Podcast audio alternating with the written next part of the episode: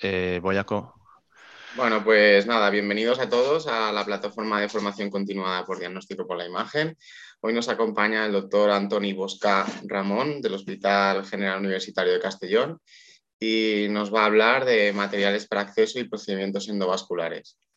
Recordar a la audiencia que pueden dejar sus preguntas en el chat general y después serán eh, respondidas por nuestro ponente. Cuando quiera, Antoni, puede. Vale. Perfecto. Eh, estoy compartiendo ya, ya, pantalla. En primer lugar, pues bueno, eh, dar de nuevo las gracias por la invitación eh, para participar en, en, este proyecto y también pues aprovecho para dar la enhorabuena pues a todos los responsables y en, en especial al doctor Salva Pedraza. Y como decíamos, pues bueno, voy a hablar de un tema básico en radiología intervencionista, que son los materiales para acceso y realización de procedimientos endovasculares.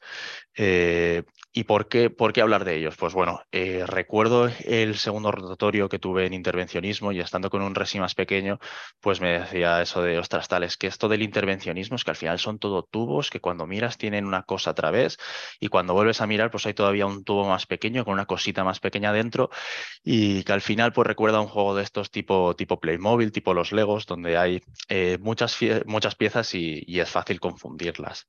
Y es que siendo sinceros, pues a todos nos ha pasado alguna vez pues estar ahí lavados, que te pidan que pases un catéter y tú, ostras, pues eh, catéter, ver, eh, ver con, con V, ver, eh, y al final pues pasar el catéter incorrecto, pasar una guía y pasarla pues sin saber qué es el culo, qué, qué, es la punta y al final pues estamos en un ambiente en el que no podemos dejar margen a, a la improvisación. ¿Y qué ocurre? Que a lo mejor pues sobre estos conceptos es difícil encontrar teoría, ya que los hemos acostumbrado a veces pues a aprender observando directamente, o cuando tenemos pues, la oportunidad eh, de tocarlo o de escuchar mientras alguien lo, utilice. Y como ya digo, pues es un, ambiente que no es el más idóneo eh, para aprender algo desde cero. Y desde luego, pues la realización de talleres, el aprender sobre modelos animales o sobre modelos eh, de plástico es genial, pero desde luego es algo que no es tan accesible. Y, bueno, pues por eso aquí la, intención de eh, repasar pues, ese set de, herramientas esencial. Y para ello, pues bueno, vamos a plantear un caso muy común en nuestro día a día. Vamos a pensar en un paciente con un hepatocarcinoma multifocal y, bueno, es un paciente que no es candidato eh, a trasplante, a resección o, a ablación y al que vamos a realizar pues una quimioembolización y como en todos los procedimientos, pues lo podemos eh, fraccionar en diferentes partes y algo que eh, como concepto me parece que es eh, muy importante cada vez que intentamos aprender a, realizar procedimientos cada vez más complejos. Y bueno, pues empezaríamos teniendo el acceso al sistema vascular, después la navegación hasta el vaso objetivo para realizar un diagnóstico eh, después tendríamos que obtener el suficiente soporte para que nuestros catéteres se mantengan en una posición estable y que nos permitan aplicar un tratamiento. Y por último, pues eh, un cierre del punto de entrada. Entonces, eh, yendo a la primera parte, al acceso, pues os planteo esta pregunta y es ¿por qué calibre de aguja pasa una guía de 0,18 pulgadas? ¿Por una aguja de 18G, de 20G, de 21G o, todas las anteriores? Pues bueno, la respuesta sería todas las anteriores y vamos a ver por qué. Yendo eh, al primer elemento en nuestro set básico, pues tenemos las agujas y sobre las agujas, pues eh, decir que tienen un cono, eh, una base de plástico, tienen una cánula o un eje metálico, una punta y una luz interna y bueno, medimos el diámetro interno o esta luz de la aguja utilizando los gauge. y además, pues muy importante es que el color de la base, el, color de, el color de la aguja, pues va a determinar este calibre de gauge. Y también muy importante que contra toda lógica, pues cuando menor es el gauge, mayor es el diámetro de la luz de la aguja. Y eh, respecto a la longitud de la cánula, la medimos en milímetros y como norma general, pues nos podemos quedar con, la regla de que una aguja de 22G o menos, es decir, de, mayor calibre, dejará pasar una guía de 0,18 pulgadas y una aguja de 18G o menos G dejará pasar una guía de 0,35 pulgadas. Eh, Viendo las agujas que se utilizan más frecuentemente, pues bueno, no, voy a entrar en, profundidad, pero tendremos las agujas de carga, generalmente 18G, y muy importantes eh, para cargar los medicamentos de una manera segura y estéril. Muy importante, pues que después de su uso las deberíamos desechar, sobre todo para evitar eh, que el contenido en ellas eh, alcance el paciente. También tenemos que evitar que se mezclen los diferentes medicamentos que cargamos, que a veces pueden tener eh, utilidades completamente opuestas o pueden actuar en el orden de dosis muy, muy, muy pequeñas, como por ejemplo la nitroglicerina, ¿no? en el orden de microgramos.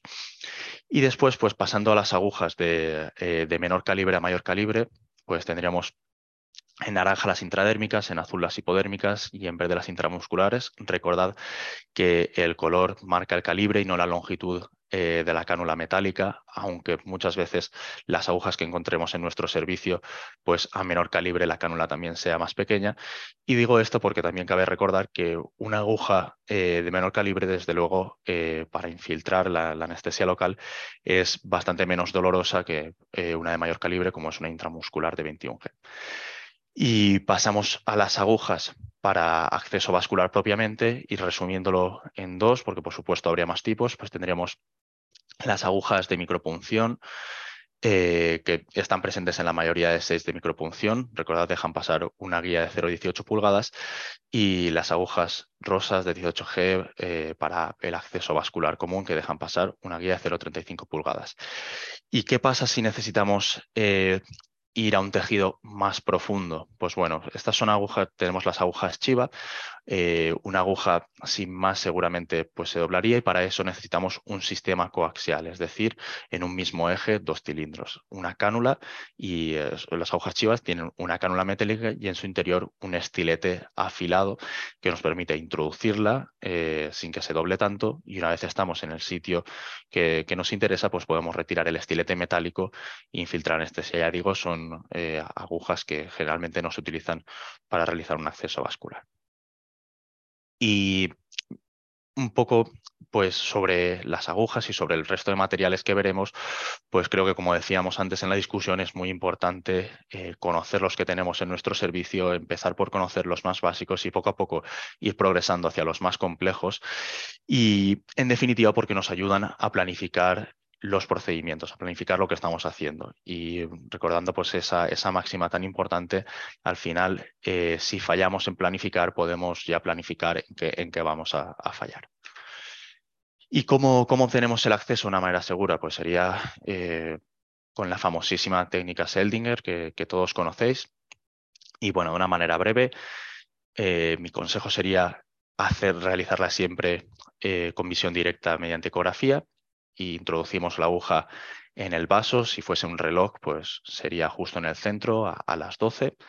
La introducimos eh, hasta la mitad de la luz del vaso. En ese momento obtendremos sangre. Lo que hacemos es pasar la guía, comprobar con la ecografía o generalmente con escopia que la guía avanza libremente y una vez tenemos nuestra guía lo suficientemente avanzada, pues ya podemos retirar la aguja y muy importante en ese momento realizando compresión sobre el punto donde hemos pinchado para evitar la extravasación y ya pues introducir el introductor con su dilatador y posteriormente pues retirar dejando solo la vaina del introductor eh, que podremos aspirar para, para comprobar que, nos viene sangre y que estamos en el espacio intravascular.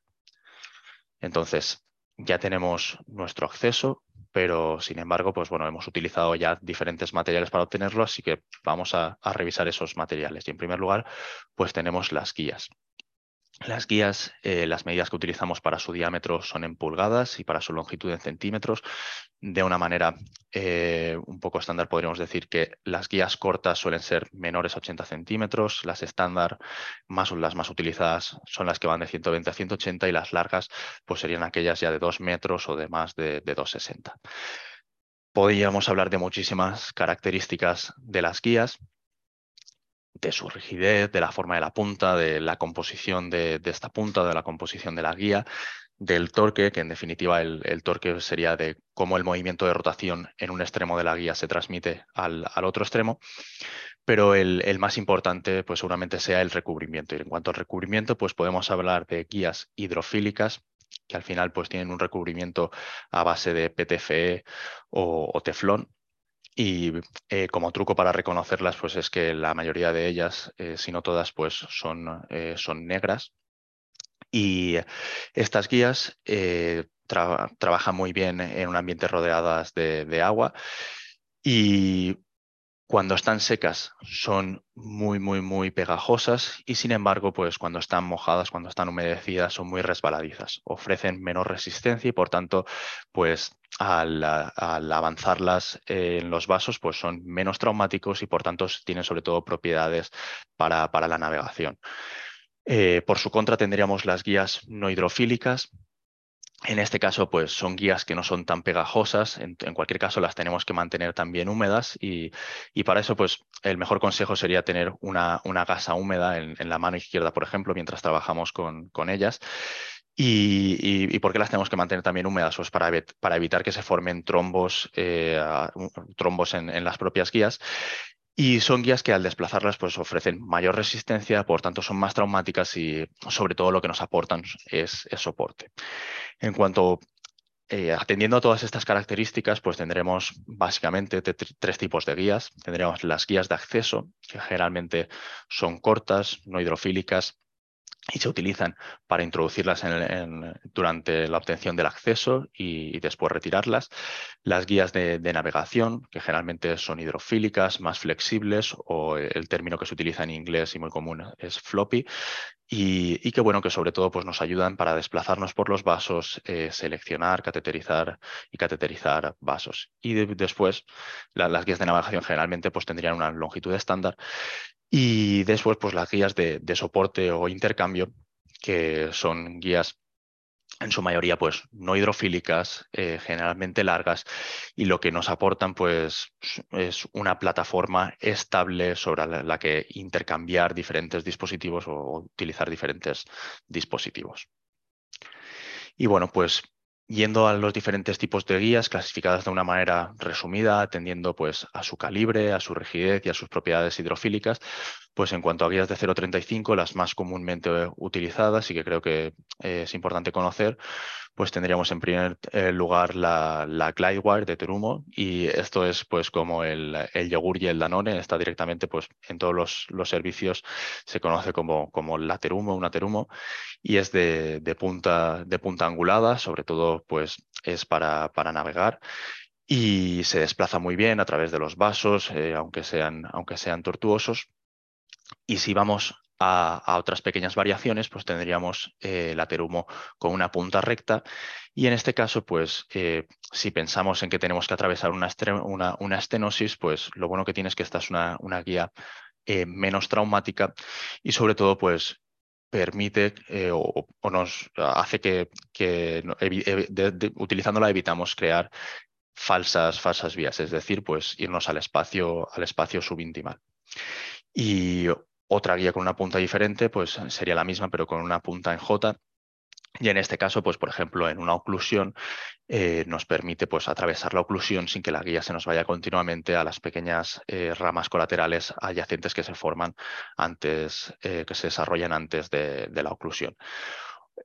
Otra, otra, opción que tendríamos más rígida pues sería la, la guía Roadrunner, y bueno, es una guía eh, versátil con, un extremo también bastante flexible, pero, pero eh, es una guía más rígida y que nos da sobre todo pues, ese soporte extra. Como alternativa, pues lo que tendríamos es que podemos utilizar pues, las versiones de las anteriores guías que hemos visto. Tendríamos guías eh, estándar y también las tendríamos en, en una versión Steve más, más rígida. Y, bueno, para poder rotar estas guías, aunque es un dispositivo que, no se utiliza frecuentemente, pero tenemos los dispositivos de torque que como veis pues, se introducen en la guía, la pinzan y nos permiten pues, girarla con, más facilidad. Pasando al siguiente tipo de guías, tendríamos las de 0.35 no hidrofílicas. Eh, la, la Benson, en primer lugar, pues bueno, una guía con un extremo bastante flexible, atraumático, otra ligeramente diferente pues sería la Rosen con una punta en J y que es una punta, es una guía muy útil, pues sobre todo en, los accesos venosos centrales y está presente en la mayoría de los kits, sobre todo pues desde una punción yugular, hace que sea muy fácil cruzar a la, vena cava inferior y además pues bueno que pellizcando cerca de la punta con el, con el pulgar y con el índice y realizando pues un movimiento eh, separando los dedos, lo que nos permite es, rectificar, rectificar, la curva y así pues que sea más fácil introducirla en el catéter y, también pues nos da cierto, cierto margen de maniobra. Yendo a guías más rígidas tendríamos eh, la guía Amplats o la, y, también la guía Amplats Super Steve, una versión más rígida. Y estas son guías pues esencialmente de soporte y aunque el extremo es algo flexible y se le puede dar forma también, pues bueno, tenemos que tener en cuenta que son guías con un cuerpo muy rígido, por, por, tanto, bastante más traumáticas ya. Y lo bueno es que una vez introducidas, pues rectifican eh, la anatomía. Por ejemplo, pues unas, unas ilíacas que, que, que, sean tortuosas, pues al introducir este tipo de guía las podríamos rectificar. Y para eso son especialmente útiles pues las guías más rígidas que tenemos, las Landerkist o también conocidas como guías LES, que aunque de la misma manera que la, las amplas Super Steve tienen un, extremo, una punta algo flexible, son extremadamente rígidas, rectifican muy bien la anatomía y en este caso pues son ideales para intervención, intervencionismo aórtico y deciros pues que bueno que hay que controlar muy bien dónde está la punta de la guía que no se mueva libremente durante el procedimiento y hay un consejo pues podría ser eh, sobre la mesa con, con, un rotulador estéril pues marcando marcar dónde hemos dejado la guía y, dónde queremos que se mantenga y tener siempre esa referencia Pasando a guías de calibre más pequeño, tenemos las de 0,18 pulgadas. Eh, primero las hidrofílicas, pues tendríamos la versión de 0,18 de la Glidewire de Terumo, eh, otra guía sería, sería la Command, eh, también de 18 pulgadas, de 0,18 pulgadas. Y bueno, pues lo mismo, tiene una punta que es moldeable, un extremo que es moldeable y sobre los extremos, así como línea general, cómo saber cuál es el culo y cuál es la punta de la guía, pues bueno, si el extremo pincha, seguramente sea, sea el culo y más vale eh, no introducirlo en el paciente, aunque en algunos casos se pueden utilizar pues eh, de una manera, digamos, no avalada por el fabricante, se puede utilizar el, el, culo, el culo de la guía para cruzar determinadas lesiones. Y, bien, otra versión, otra guía sería la, V18. En este caso, pues bueno, es una guía que aporta algo más eh, de soporte y se puede utilizar como, como, guía de soporte y es especialmente útil pues en selección de, vasos pequeños y, revascularización de, de tibiales. Sobre estas guías, lo mismo, como decíamos antes, tenemos dispositivos de torque que nos permiten pues eh, instalarlos en, estas guías y tener un, mayor control eh, de, su rotación, de su torque. Y además, pues en la mayoría de los sets, pues eh, vienen con una, bolsita como, como, la que veis aquí, con, su propio torque, que, que, son la mayoría de las veces intercambiables entre las diferentes guías, y, y un pasaguía que no deja de ser pues una aguja con punta roma y que nos permite pues pasar la guía a través del catéter, pasar la guía a través de llaves vasculares y también pues lo utilizamos para, para dar e, esa forma, esa forma a la guía, ¿no? De, de alguna manera peinándola, humedeciendo la guía y peinándola contra un dedo o pasando la guía a través del pasaguía y dándole pequeños golpes sobre, sobre la punta. Pasando eh, a las guías de 0,18, pero en este caso no hidrofílicas, pues os dejo con dos, la, la, la Nitrex, que es una guía cuya característica más importante es que sobre todo pues, es muy visible y un poco más resistente pues, a plegarse y a acodarse, lo que en inglés llamamos kink o kinking. Y en definitiva, pues que cuando, sobre todo para el acceso, pues introducimos una guía, encontramos resistencia y esta se dobla, puede llegar a, acodarse, doblarse y a ser una curva que no podamos corregir y que en ocasiones pues, nos lleve a, a perder nuestro, nuestro acceso. También en la introducción, no lo he comentado antes, pero un punto importante sería el cizallamiento. ¿no? Cuando introducimos la guía a través de, la aguja, eh, pues tenemos que tener en cuenta que con el propio bisel se podría dañar la aguja y esto es especialmente eh, importante tener en cuenta en las guías hidrofílicas y la guía podría incluso llegar a partirse. Por tanto, pues tener mm, mucho cuidado cuando introducimos la guía a través de la aguja pues en su manipulación. Y la otra guía sería la guía Mandrill, que en definitiva pues, es la que está presente en la mayoría de, los sets de micropunción con unas características similares a, la, a, Nitrex. Pasando a guías más pequeñas, hidrofílicas, de 0,14 pulgadas, tenemos eh, la guía Syncro, eh, que en definitiva pues, es una guía eh, con, una, con un torque excelente que navega muy bien por vasos pequeños, con una punta moldeable y que es ideal y muy utilizada en neurointervencionismo. Pasando pues a otros modelos que, vale la pena conocer, pues las versiones de 0.14 de la Command y, de la V14 eh, con características similares a las que comentábamos antes. Y bien, eh, dejando un poco las guías aparte, que como decíamos, pues bueno, eh, lo importante es conocer las que se utilizan en nuestro servicio y la lista sería interminable pasamos pues al siguiente elemento en nuestro set y os dejo con esta pregunta, ¿no? que sería si un catéter de 5F pasa a través de un introductor de 5F. sería que sí, sería que no, o sería lo que eh, no deberíamos de hacer, que es eso de, bueno, pues ábrelo, lo intento, probamos aquí, nos ponemos a experimentar. Pues bueno, lo cierto es que sí que pasa y vamos a ver por qué.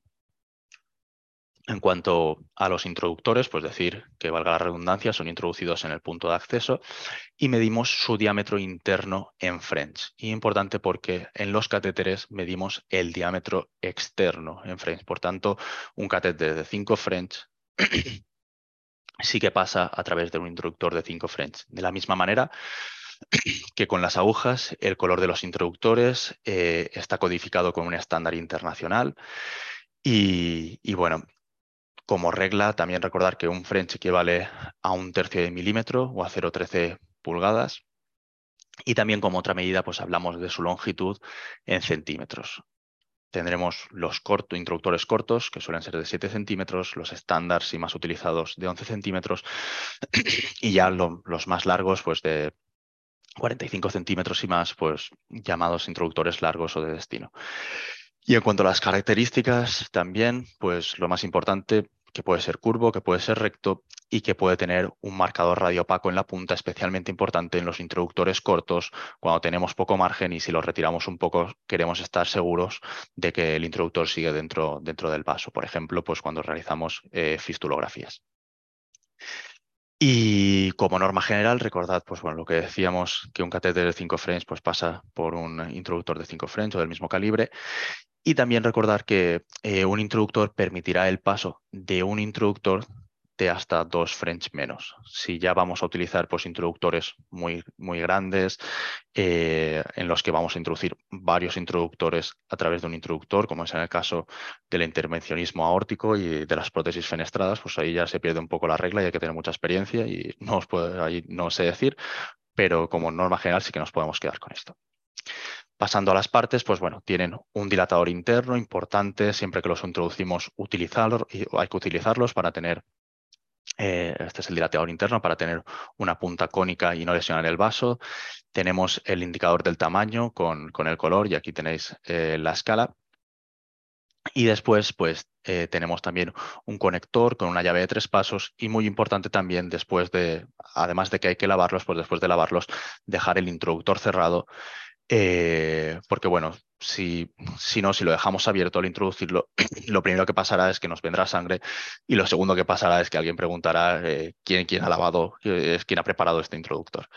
Entonces, yendo eh, a otros introductores, pues bueno, os doy otras, otros introductores que es interesante conocer, pues cada vez se está más en auge el, uso del acceso radial y, para ello pues, es importante utilizar introductores para acceso radial. Aquí os pongo un ejemplo y lo importante es que tienen eh, una punta muy cónica y además pues, unas paredes más, más, delgadas que lo que hacen es que el calibre externo se, reduzca en, en un French ya que evidentemente pues para un acceso radial, para un vaso más pequeño, pues el calibre del material del, introductor que utilizamos en este caso pues es muy importante. También, pues eh, el introductor Balkin Up como veis, pues tiene ya esta forma curva y que sobre todo pues nos sirve para realizar abordaje contralateral de, de las ilíacas. También, pues, eh, como consejo, si tenemos un introductor largo, generalmente humedeciéndolo y con una gasa eh, con una gasa seguramente le podamos dar esta curva, pero bueno, ya tenemos materiales diseñados específicamente para, eso. Y pues lo que decíamos, pues introductores largos, introductores de, destino, que lo que nos van a aportar es un soporte extra en, el punto al que queremos llegar y también pues introductores pelables que al final pues eh, lo que hacemos es separar completamente la vaina en dos y nos permiten pues insertar dispositivos que es solo el, dispositivo pues en el caso de los catéteres tunelizados pues eh, que el dispositivo sea lo que quede dentro. Pues muy bien, pues el siguiente paso, una vez ya tenemos el acceso y, estos materiales, pues sería la, navegación, ¿no? Y en este caso, pues tenemos que cateterizar el, tronco celíaco, como veis en, la primera imagen. Tenemos que realizar series diagnósticas, eh, ver en nuestro caso, pues los diferentes pasos que, nutren pues, esos focos de, de, patocarcinoma y posteriormente pues tendremos que, alcanzar pues eh, los vasos ¿no? que los nutren. Y para ello pues lo que necesitamos son los catéteres. Los catéteres eh, son introducidos a través del introductor o rara vez directamente y, eh, y bueno, como decíamos, lo que medimos en French es su diámetro externo, la longitud, pues evidentemente en centímetros, y ahí tendríais, pues, a grosso modo lo que sería un catéter corto, uno estándar y, uno largo. Y lo mismo, podríamos hablar de muchísimas características. Pero sobre todo, pues bueno, eh, los, aspectos más importantes pues es eh, la disposición de los agujeros, si solo tienen un agujero final o tienen agujeros laterales, si son selectivos para eh, cateterizar un vaso o, no selectivos y también sobre, sobre el recubrimiento. Y aquí la lista sí que desde luego es inabarcable, pero comúnmente pues reciben su nombre en función de, la forma de su extremo. Yendo a los diferentes tipos, bueno, en primer lugar, esta sería un poco la, composición del catéter. en este caso, pues tenemos un catéter Omniflash. Y, y, bueno, os dejo con, con esta parte montada sobre, sobre el catéter, que es un poco el rectificador de la forma, y como, como, parte curiosa que podemos encontrar en los catéteres y que bueno, nos sirve para desplazarla hasta el extremo, rectificar esta curva y que nos permita eh, pues introducir el catéter a través de una guía o de a través de, de, sí, bueno, sobre todo a través de una guía y que después pues tenemos que tener cuidado de retirar como, se, se, puede pelar sobre el catéter y que no acabe dentro, dentro del paciente. Y bien, sobre los diferentes tipos de, catéteres, pues tenemos los no selectivos. Eh, en primer lugar, pues el pigtail, que como veis pues tiene múltiples agujeros sobre el segmento recto y sobre el segmento curvo y sobre todo pues que se utiliza para realizar eh, angiografía y venografía diagnóstica. Una pequeña variación pues sería el performa que como veis además de los agujeros pues bueno tiene estos marcadores radiopacos situados cada centímetro y que nos permite realizar mediciones y además también nos permite, eh, una vez sabemos lo que es una distancia de un centímetro en la imagen, pues nos permite calibrar la imagen. Eh, otro catéter sería el crack, el crack McNamara, son catéteres de infusión de medicación y como veis pues tiene dos extremos radiopacos y entre estos extremos pues tiene múltiples agujeros y pues por ejemplo en el caso de que tengamos una trombosis podríamos situar estos agujeros a través del segmento trombosado y infundir pues, fármacos eh, fibrinolíticos.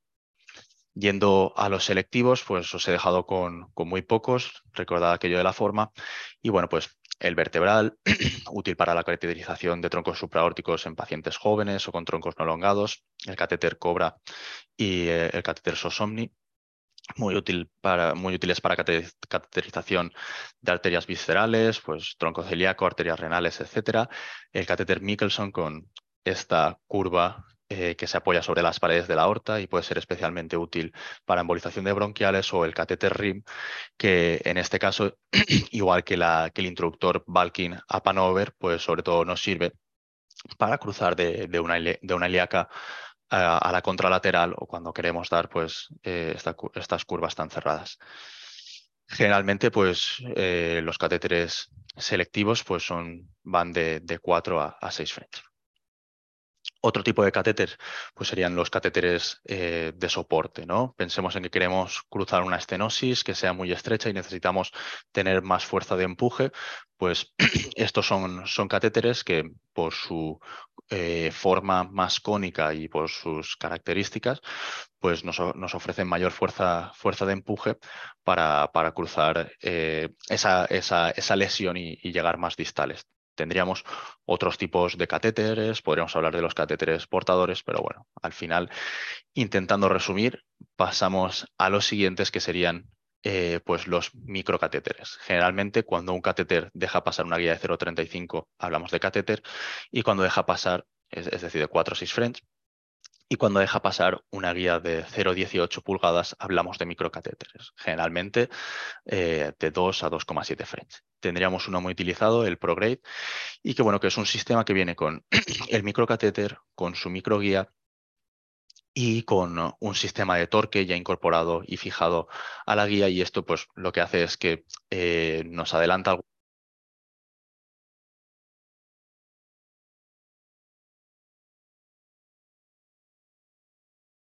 Yo no lo oigo. Luis, ¿tú lo oyes? Ah, Tony, no te oímos. No te oímos. He bajado el volumen. He bajado el volumen, Tony. Sí, no se escucha. Ahora. Eh, ¿Dani? Sí, eh, no sé. Eh, Tony, conecta el cable, revisa el cable. Tony, si no te oímos. No te escuchamos, él no nos escucha. Él no nos escucha tampoco. A ver. Le ponemos un mensaje, a ver. Sí.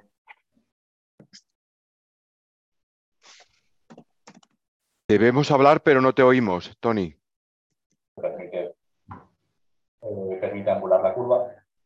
Y, bien, pues ya hemos alcanzado nuestra lesión diana, tenemos el suficiente soporte y el siguiente paso pues sería tratarla. Para ello, pues muy por encima, pues tenemos muchísimos agentes embolizantes. Lo más importante, eh, pues su uso dependerá en función de, la anatomía, de la experiencia del operador, un poco del efecto que, queramos tener. Y en definitiva son muchos, no, no he querido entrar en ellos, eh, tienen muchas ventajas y muchos inconvenientes en función de si son temporales o, son permanentes, de si son eh, de, que, de si tienen más riesgo de, de isquemia o menos. Y en definitiva, en, este caso, pues lo que utilizamos eh, pues fue partículas cargadas con, con doxorubicina, eh, cubriendo completamente el tumor y, depositando el, fármaco quimioterápico. Y ya terminando, pues, pues bueno, como veis tenemos muchos recursos y los intervencionistas pues, son conocidos por utilizarlos de una manera muy creativa, cada vez eh, pues cada vez buscando nuevos usos y, retos más complejos. Y por ello pues esta frase eh, de McKeever de si la vida te da limones pues haz un acelerador de partículas. Y lo cierto es que no hemos entrado a hablar de, de este, de barometractioplastia, de, de, eh, de, lazos, de dispositivos de, de, cierre vascular. Y en definitiva pues un mundo apasionante para que quien esté interesado y quiera saber más, pues lo que os recomiendo pues son las sesiones en directo eh, organizadas por el Comité de Estudiantes, Residentes y Pero de Cervell, el segundo miércoles de, cada mes, y que si no, pues que además podéis consultar, ya que quedan subidas en el canal de YouTube de, la Cervell, y, y, después también pues os, recomiendo sus diferentes perfiles de redes sociales. Así que, nada, espero que os haya sido de, utilidad y muchísimas gracias por, vuestra atención. Muchísimas gracias, Antoni. Ah, excelente presentación, la verdad, muy, muy didáctica para la gente que, que, empieza y todo. Tenemos varias preguntas de la audiencia. Bueno, antes de empezar con las preguntas, te quería comentar lo de la aplicación que le preguntaba. Vale, eh, no sé si, a ver si se puede ver, es esta, de la revista Endovascular Today. Vale. Vale, está en Google Play y bueno, es, el catálogo, ese es el catálogo que, yo creo que, sí que teníamos, que era un tocho muy gordo y lo han convertido en, lo han convertido en, una aplicación. ¿vale? Bueno, empezamos con las, las, preguntas. La primera pregunta es de, del doctor Peraza. Dice, en tu experiencia, la mejor manera de aprender el uso de los materiales es el uso de phantoms reales o virtuales o el uso de modelos animales. Pues, eh, claro, ahí creo que tenemos que tener en cuenta varios aspectos. Uno sería el, dilema ético, ¿no? Y, desde luego, pues bueno, yo creo que está justificado el, el, practicar en modelos animales, pero desde luego pues que quizás moralmente haya que, evolucionar hacia el uso de, de modelos pues, virtuales o, de plástico. En ese sentido, creo que un modelo animal es más fiel a, la, realidad y un modelo, pues un flow model, un modelo de plástico o virtual, pues eh, según manera es, es más, aunque no es tan accesible, es, es más, más accesible. Y la, la mejor manera de, de, conocerlos, pues yo os diría que hay muchos trucos, pero es intentar quedarse con los que vayáis utilizando. Por ejemplo, pues en los servicios, desgraciadamente, pues siempre hay algún material que, que, acaba caducando y pues bueno, pues hablar con, con los enfermeros y en lugar de, que lo tiren, pues decirles que, que, lo recojan y os lo podéis quedar.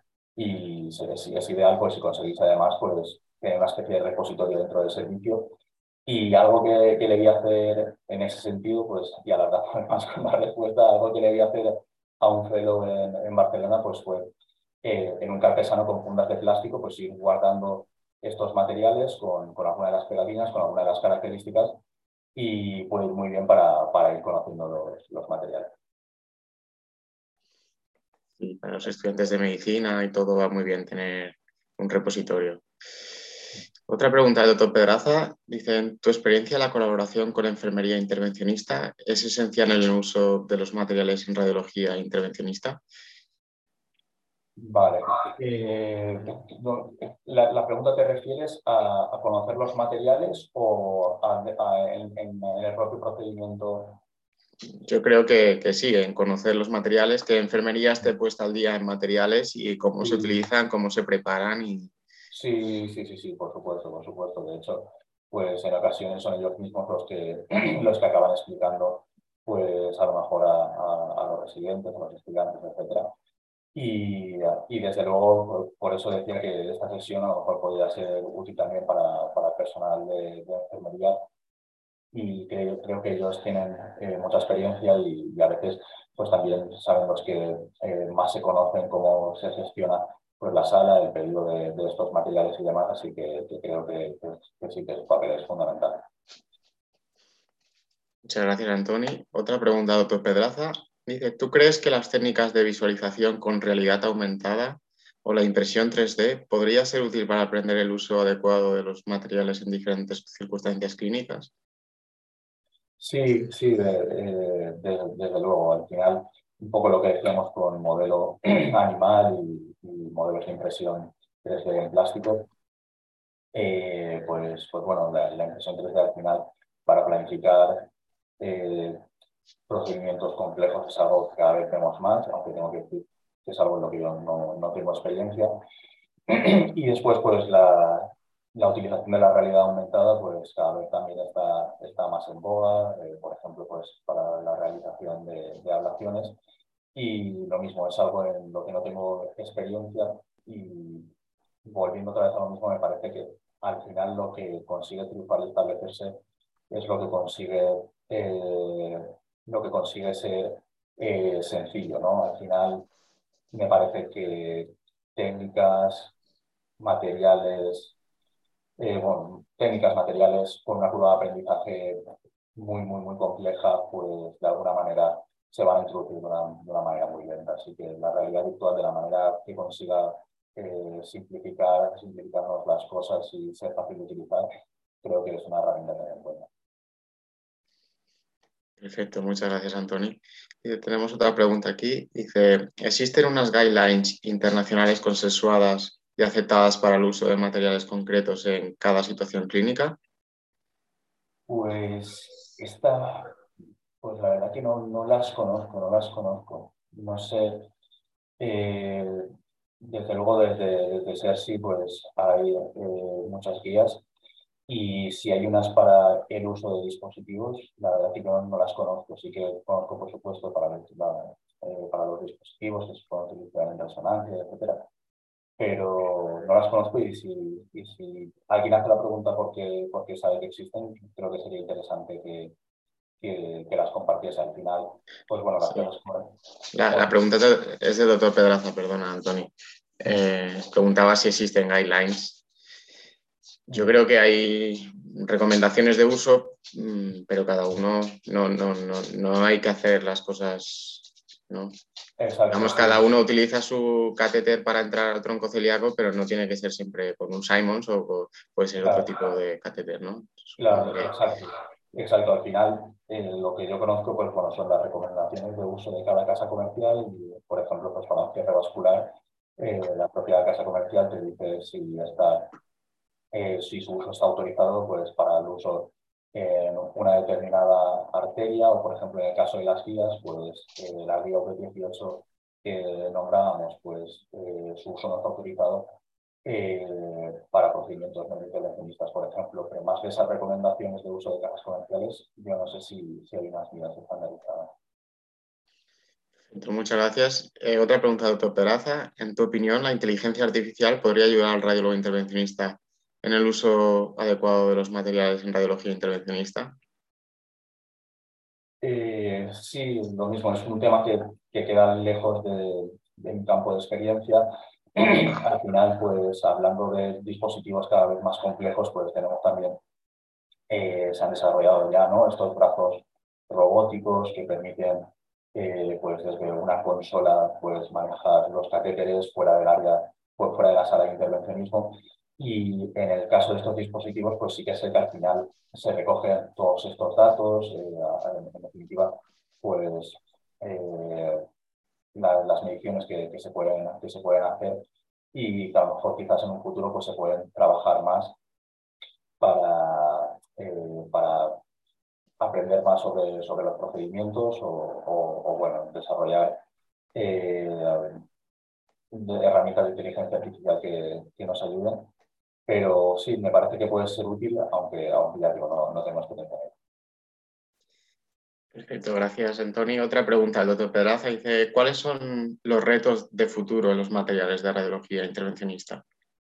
Ostras, pues esa creo que es una pregunta que, podría responder mucho mejor el, doctor San Román, pero al final a mí me parece que, bueno, cada vez es conseguir materiales pues, más fiables, que lleguen más lejos, eh, que sean menos, eh, menos lesivos con, con, los vasos, en el caso de los embolizantes, eh, pues que sean más seguros de, de, utilizar, que pues depende de, del tipo de material, pero yo creo que ahí tenemos como, muchos, muchos aspectos, muchos ítems y que cada vez se intentan perfeccionar más. Exacto, ¿no? Menos perfil. Sí. Yo, yo, por alusiones de Antoni, no, simplemente creo que es lo que él ha dicho. Yo creo que necesitamos una evolución probablemente de los microcatéteres que, que hace bastantes años que no evolucionan para accesos más distales y quizás un reto que yo me gustaría tener es stents biodegradables, eh, productos de, que nos permitan un poco no utilizar antiagregación plaquetaria o utilizarla lo mínimo posible. Yo creo que en principio, y luego pues, una mayor flexibilidad de los stents. ¿no? Exacto, muchas gracias. Otra pregunta, el doctor Pedraza. Dice, en pacientes pediátricos, ¿qué particularidades tienen los materiales para radiología intervencionista?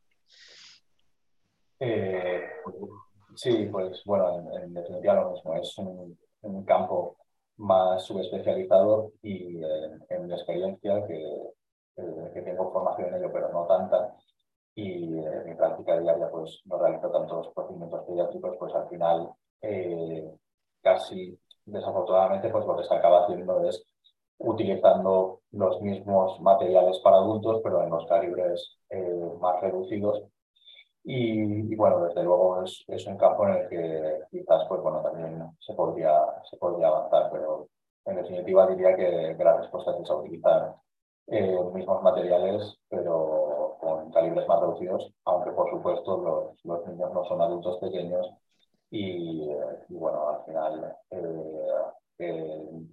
es una buena diferente. Muchas gracias, Antonio. Tenemos otra pregunta del doctor Pedraza. Dice, en los últimos años se ha producido un gran desarrollo de los robots tipo Da Vinci en procedimientos quirúrgicos. En este sentido, ¿cuál es tu opinión sobre el uso de robots eh, para radiología intervencionista? Sí, pues un poco lo que decíamos. A mí, resumiendo, me parece que el mayor beneficio que aportan es especialmente en cuanto a la, a irradiación, ¿no? El poder realizar el procedimiento sin irradiarnos y después ya pues el, y, después del siguiente paso pues sería el poder realizarlo a, a distancia. Me parece que son dispositivos que cada vez vemos más y más en, en, los congresos. La verdad que cuando las pruebas son muy, muy, muy interesantes y muy curiosos. Y pues no sé hasta qué punto después eh, sea, sea cómodo utilizarlos. Tenemos que tener en cuenta pues, que cuando se aprende a hacer algo de, de una manera con las propias manos, pues eh, aprender a realizarlo con, con, un robot y con unos mandos, pues es una curva de aprendizaje completamente, completamente diferente. Creo que la, una de las grandes ventajas que tiene también es que, eh, por lo menos, o por lo, que siempre te dicen es que el procedimiento siempre se puede reconvertir, ¿no? no el empezar haciendo un procedimiento con uno de estos robots no te obliga a, a terminarlo utilizando el robot y tú puedes decidir, puedes desconectar aquello y realizarlo de la manera tradicional. Entonces, eh, creo que, son interesantes, pero me parece que necesitan todavía eh, mucho tiempo. Al igual que ha pasado con el Da Vinci, pues, eh, si no me equivoco, se empezaron a utilizar hace a lo mejor alrededor de, más de 15 años y solamente más. Y, ahora es cuando, cuando empiezan a estar más, más integrados en los diferentes equipos quirúrgicos. Así que me parece que, que la evolución va a ser un poco grande. Perfecto, Antonio, muchas gracias. Eh, tenemos una felicitación de Juan Alfonso Rivero, que bueno, muy bien esquematizada y bien expuesta. Muchas felicidades. Y si quieres, damos ya paso un poco a los comentarios finales de la sesión del doctor Luis San Román y del doctor Pedraza. Cuando quiera, doctor Luis San Román. ¿Qué tal, Antonio? Nada, solo felicitarte porque al final es un poco lo que hablábamos al principio, tener un, un, resumen como el que has hecho, un poco transversal de todos los materiales, yo creo que es muy, muy necesario para la gente que, que trabajamos en esto y para la gente que, que, empieza, porque muchas veces conoces los materiales individualmente y no te los plantan todos, a, todos en paralelo como has hecho tú. Yo creo que es una buena aproximación para saber qué es lo que hay que utilizar en cada momento. Evidentemente, podrías haber estado hablando tres días aquí, pero, pero no, tenías, no tenías tiempo. Pero yo creo que, que lo que has presentado es muy útil, te lo agradezco. ¿eh? Perfecto. Bueno, eh, eh, muchas gracias a todos. Gracias, eh, Luis, por tus palabras un poco de como experto. Muchas gracias, Diego, por tu moderación y, y Antonio, muchas gracias por el esfuerzo que has hecho de darnos conceptos para los que no somos intervencionistas, conceptos esenciales, ¿no? Yo creo que el resumen que yo haría es que nos has dicho que como mínimo nos tiene que sonar un poco eh, todo el tema que has hablado de agujas, ha hablado de guías, ha hablado de introductores, de catéteres y microcatéteres y de agentes simbolizantes. Y que si queremos más, pues hay, bueno, muchísimo más para aprender. O sea, que da para que si quieres prepararte otra sesión de parte 2, ¿no? Eh, yo creo que sigamos, ¿no? Entonces yo te animo un poco a que sigas un poco con toda esta actividad docente y contamos contigo para el año que viene. ¿eh? No sé si te parece bien añadir algún tema que tú crees que es importante de mensaje sí. de tu sesión. Eh, sí, bueno, muchísimas, muchísimas gracias. Eh, lo siento un poco por, por, la chapa. Está claro que es mucho mejor puedes aprenderlo con alguien enseñándotelo, pero eso es lo que decíamos, ¿no? Al final eh, es difícil encontrar a veces estos conocimientos eh, esta información más teórica. Y como resumen, pues lo dejaría en la frase esa, ¿no? Que tenemos que conocer los materiales para poder planificar, porque si fallamos en planificar, podemos planificar para fallar. Más vale que planifiquemos para que vamos a. Perfecto. Muchas gracias. Sin más, recordar a la audiencia que mañana tenemos al doctor José Luis Carreras, que hasta es profesor emérito eh, del Hospital Clínico de San Carlos de Madrid, que nos va a hablar de futuro de la medicina nuclear. Estáis todos invitados. Eh, que tengáis un buen día, Antoni, eh, Diego, Luis. Nos vemos mañana. Un saludo a todos. Gracias, que vaya bien. Muchas gracias.